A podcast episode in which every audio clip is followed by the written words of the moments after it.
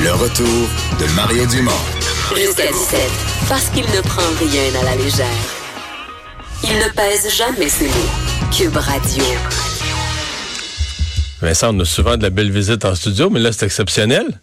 Lara Fabien, bienvenue, bonjour. Merci, je vais enlever le casque, je vais être mieux ça. Ben oui. Pas besoin de Mais casque. oui, euh, mais oui. La régie, euh, la régie parle à l'animateur, l'animateur gère le temps. Vous faites juste parler à nos auditeurs. Je suis là pour ça.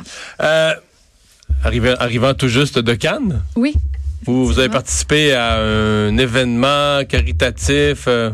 Racontez-nous ça. Eva Longoria est une, est, est une personne que je connais depuis un certain nombre d'années et qui m'implique depuis plus de sept ans dans la fondation qui s'appelle Global Gift Foundation. Une fondation qui vise à aider les femmes à travers le monde, puisque c'est prouvé lorsqu'une femme euh, reçoit de l'aide, elle, elle aide immédiatement sa famille et sa communauté. Donc elle est l'ancre. Son postulat, c'est aidons les femmes et maximisons le bien-être d'une communauté par ce biais-là. Et les œuvres sont multiples. Il n'y a pas une œuvre, une seule œuvre. Il y a mille actions que Eva mène de front avec Maria Bravo à travers le monde. Et chaque fois que je peux, que ça soit sur Paris, sur Marbella, sur Cannes, sur New York, quand elle a besoin de moi, je prends un avion et je vais chanter pour les gens euh, qui contribuent très, très euh, profondément à la richesse de cette fondation. Ouais, ce sont de grosses soirées quand même, là, des, événements, des événements majeurs.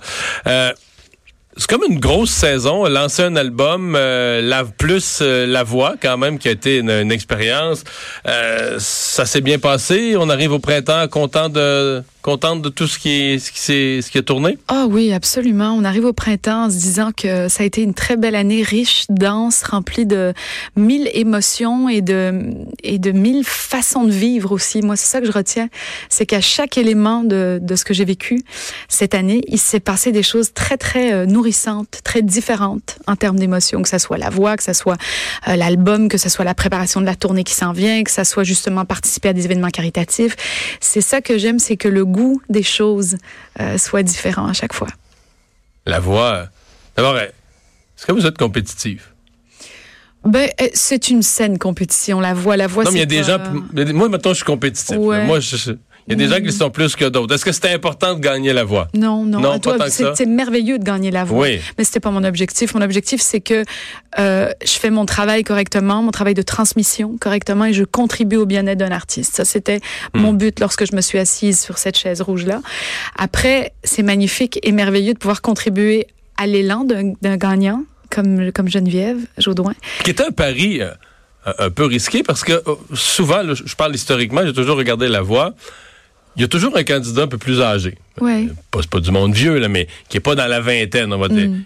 Et généralement, il, ça se rend jamais jusqu'à la fin. là. Il y a un point où c'est comme si on se dit, bon, c'est bien le fun, là, mais la compétition en bout de ligne, c'est pour propulser des jeunes. Alors Geneviève Jaudoin avait déjà eu une carrière quand même importante, un vécu, des enfants, euh, euh, jeune quarantaine.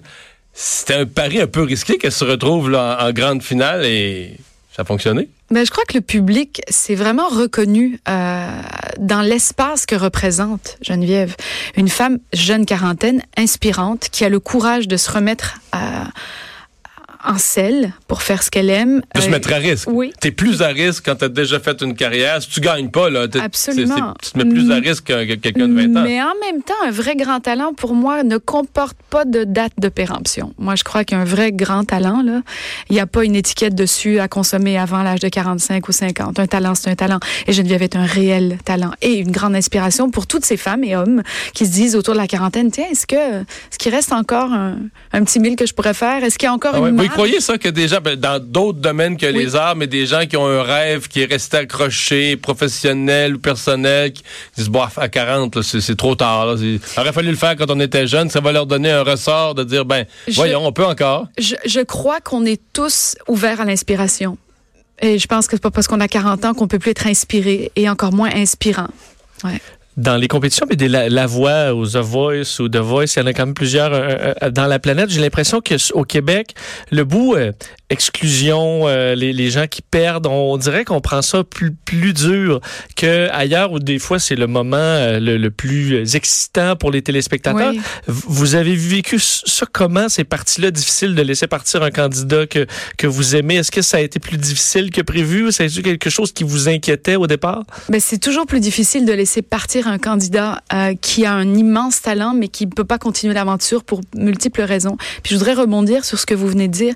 C'est exact. Au Québec, on a euh, on, on, a cette génétique, je dirais, c'est cellulaire la bienveillance. Fait qu'on a beaucoup de mal avec le départ de quelqu'un, avec la chute de quelqu'un, avec la, la, mise en difficulté de quelqu'un. C'est pas dans notre et, ainsi qu'à lui dire franchement, c'était pas bon, t'as faussé. On, on, enveloppe, on enveloppe le tout là. Et je crois que si on, est, on était capable d'envelopper un peu plus en général dans cette euh, magnifique humanité, on aurait beaucoup moins de douleur à vivre. Fait que ouais. ça veut pas dire que c'est oui oui au village. Là, ça veut pas dire qu'on est sirupeux et qu'on n'est pas capable d'avoir un, un avis objectif sur les choses, mais je crois que ça sert à rien de faire du mal à quelqu'un quand on sait que le chemin se transforme pour lui, que l'expérience se modifie vers un, un, comment dire un, un arrêt euh, de, de l'expérience. Pourquoi est-ce qu'il faudrait en plus aller euh, lui taper dessus? Aller taper dessus? J'ai du mal avec ça, moi, la malveillance, beaucoup, beaucoup. Fait que j'étais effectivement à certains moments en difficulté quand je voyais que quelqu'un s'en allait, que quelqu'un pouvait pas continuer l'aventure, comment j'allais faire pour le serrer suffisamment dans mes bras en restant euh, pour, pour métaphorer l'expression, pour faire une expression métaphorique, comment je fais pour le serrer suffisamment dans mes bras mais le laisser partir quand même? C'est une nouvelle qui a peut-être un peu moins fait la manchette ici, mais qui a, qui a circulé au cours des, des, derniers jours, des dernières semaines. Vous allez être, je sais même pas comment le dire, personnage d'une bande dessinée. Oui, c'est drôle. mais oui, mais oui, mais oui, mais oui. En fait, ben c'est, je fais, je suis un des personnages. C'est pas vraiment moi le personnage phare, mais euh, non, c'est une bande dessinée existante avec des, des personnages principaux déjà campés. Tout à là. fait, tout à fait. Puis ce garçon a pris contact avec moi il y a déjà un moment, puis il a fait un petit personnage, c'est tellement cute. Mais je veux dire, des fois je la regarde, je fais, t'es sûr que c'est moi? Je la trouvais assez, assez incroyable comme, euh, comme figure, comme silhouette, comme ça. Il dit oui, dis-moi, c'est comme ça que je te vois. Donc c'est assez le fun d'être vu par le prisme de quelqu'un comme ça, puis d'être et dessiné. Et dessiné et ouais. intégrer une histoire. Et, et, et, dans ça, évidemment, dans l'histoire, c'est l'histoire d'une euh, d'une famille homoparentale, d'une famille homosexuelle. C'est c'est pas un hasard si vous êtes là-dedans. Là. Non, c'est pas un hasard. Évidemment, moi, je suis une grande euh, euh, comment dire, constructrice euh, euh, de pont entre les gens. Moi, c'est ce que je fais. Mon rôle à moi, c'est c'est de pas de parler de différence, mais plutôt de compréhension, d'empathie, d'intégration. Moi, j'ai beaucoup de mal. Ma première chanson, celle qui définit ce combat dans lequel je suis rentrée depuis que j'ai 25 ans, c'est la différence. Mais justement, c'est c'est toutes celles que je ne vois pas dont j'aime parler, c'est toutes celles qui n'existent pas pour moi, euh, qui est mon combat et qui est ma, ma dévotion. Ouais. Hum. Euh, ça vous a quand même valu des ennuis au fil des années, là. Ça, ça m'a valu des ennuis, mais ça m'a valu. Je parle des ennuis en termes d'invitation dans certains pays oui. où ce sujet-là est plus. Euh, la défense des homosexuels, c'est moins bien accueilli. Oui, je pense que c'est. Pour moi, ça va plus loin avec la défense juste de, de, l'homosexualité. Pour moi, c'est la défense de, de ce qu'est un être humain, de sa définition, de son, de son choix, euh, de ce qui le caractérise, de ce qui est son identité. Donc, si elle est homosexuelle, en l'occurrence, c'est vers ça que je vais aller. Mais toute forme de désaveu au sens humain, pour moi, est un combat à mener. Moi, j'ai beaucoup de mal avec le fait qu'on puisse désavouer un être humain pour ses choix ou pour son orientation. Mais quand on refuse, quand un, un pays euh, bon, refuse de vous inviter ou vous invite puis vous désinvite ou est plus sûr ou euh, oui. on, ça ben, vous fait quoi ça? ben, je me tiens debout. Je me tiens debout et je me dis que le public que j'ai dans la salle n'a pas à payer pour justement cette désinvitation là. Donc je retourne dans ce pays puis je me fais plus forte puis je continue de chanter mes chansons malgré tout. Puis s'il y a des répercussions, je les endosse puis euh, je les porte. Ouais. Ouais. C'est une position, euh, c'est une position claire et ferme. Euh, la tournée? Oui. 50 World. Euh, Dans, qui va être euh, en avril prochain. Mais là, on dit que c'est quelque chose de, de, peu unique. Là. Oui, le public va participer à choisir des chansons. Que... Oui. Cinq, la, la, la, tournée 50 euh, commence en septembre, déjà. À partir de, de, du 16 septembre, ça commence par New York. Euh, Chicago, San José euh, et euh, Los Angeles. Et ça revient à Montréal en avril. Et en avril, on vient à Montréal. Entre-temps, on va dans les pays de l'Est, on va, on va faire euh, les pays francophones, on va, la France, la Belgique. Et je fête mes 50 ans sur scène. L'idée de cette tournée, c'est d'aller célébrer le lien qui me connecte aux gens depuis une trentaine d'années. C'est d'aller leur, euh, leur demander, effectivement, qu'est-ce qui vous ferait plaisir, qu'est-ce que vous voulez que je chante? Parce qu'on a regardé, si on devait faire un show que de musique qui devait jalonner toutes les chansons qui nous unissent depuis 30 ans, ce serait un show de 4h30 sans applause, à peu près. Après. C'était pas possible. Il fallait vraiment choisir. Et c'est un peu cornélien pour moi. Fait que je me suis dit, on va les mettre en arbitrage. On va demander aux gens, j'y crois encore, immortel, euh, tout ou, euh, je sais pas, tu t'en vas. Qu'est-ce que vous voulez? Ce serait quoi les chansons que vous voulez? Puis à partir de ce, ces choix-là, je vais bâtir des setlists qui vont me permettre de faire plaisir à tout le monde, je l'espère.